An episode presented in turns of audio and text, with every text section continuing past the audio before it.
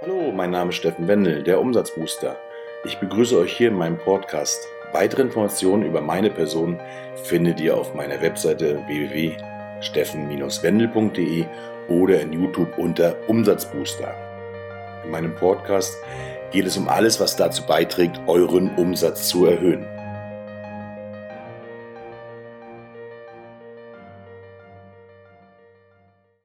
In diesem Podcast geht es um die sieben goldenen Regeln für den Verkaufsabschluss.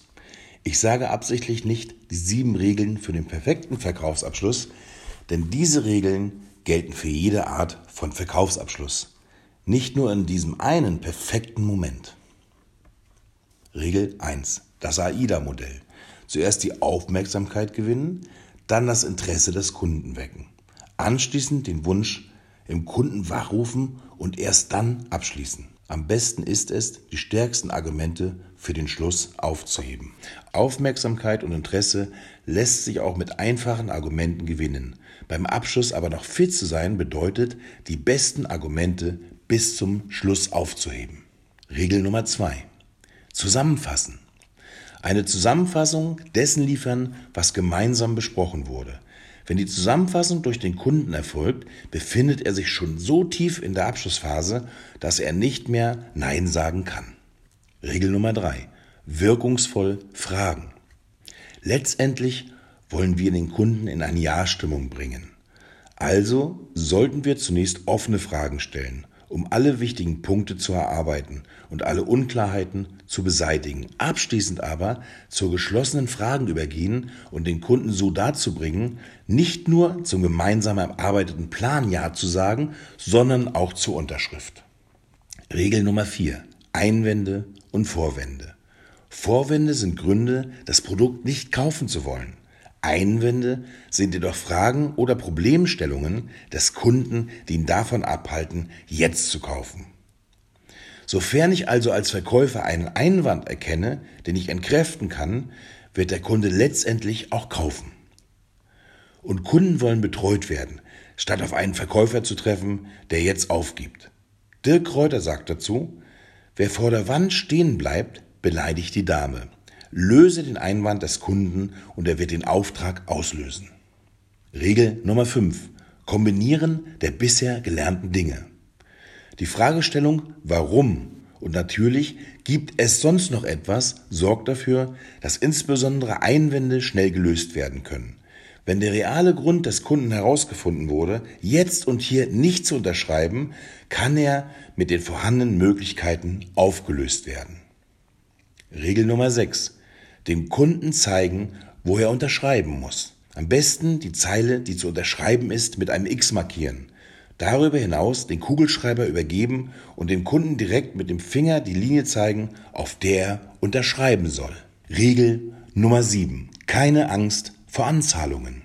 Eine Anzahlung verpflichtet den Kunden dazu, seine getroffene Entscheidung auch wirklich zu festigen. Wer eine Anzahlung leistet, will auch wirklich fertig werden. Wer nicht bereit ist, eine Anzahlung zu leisten, wird wohl eher der Kaufreue nachgeben und später vielleicht sogar stornieren. Der richtige Augenblick. Wann ist der richtige Augenblick, um das Geschäft abzuschließen? Wenn ich nach dem AIDA-Modell arbeite und die Aufmerksamkeit des Kunden in Interesse und den Wunsch zum Kauf umwandle, spüre ich sehr schnell, dass er zum Abschluss bereit ist. Das kann in den ersten Minuten bereits der Fall sein oder erst nach einigen Tagen oder gar Wochen. Wichtig ist nur, die Kommunikation aufrechtzuerhalten. Hier nun mein Bonustipp zur Abschlusstechnik. Den Antrag komplett ausfüllen und beim zweiten Termin mitbringen. Dem Kunden auch bei einem Einwand einfach den Vertrag hinlegen. Der Kunde beginnt zu lesen und will gerade den ersten Einwand formulieren, also gut kontern und den Stift in die Hand drücken.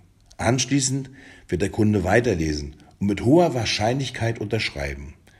Und falls er noch einen Einwand hat, unbedingt diesen Einwand entkräften. Psychologisch ist er schon kurz davor zu unterschreiben.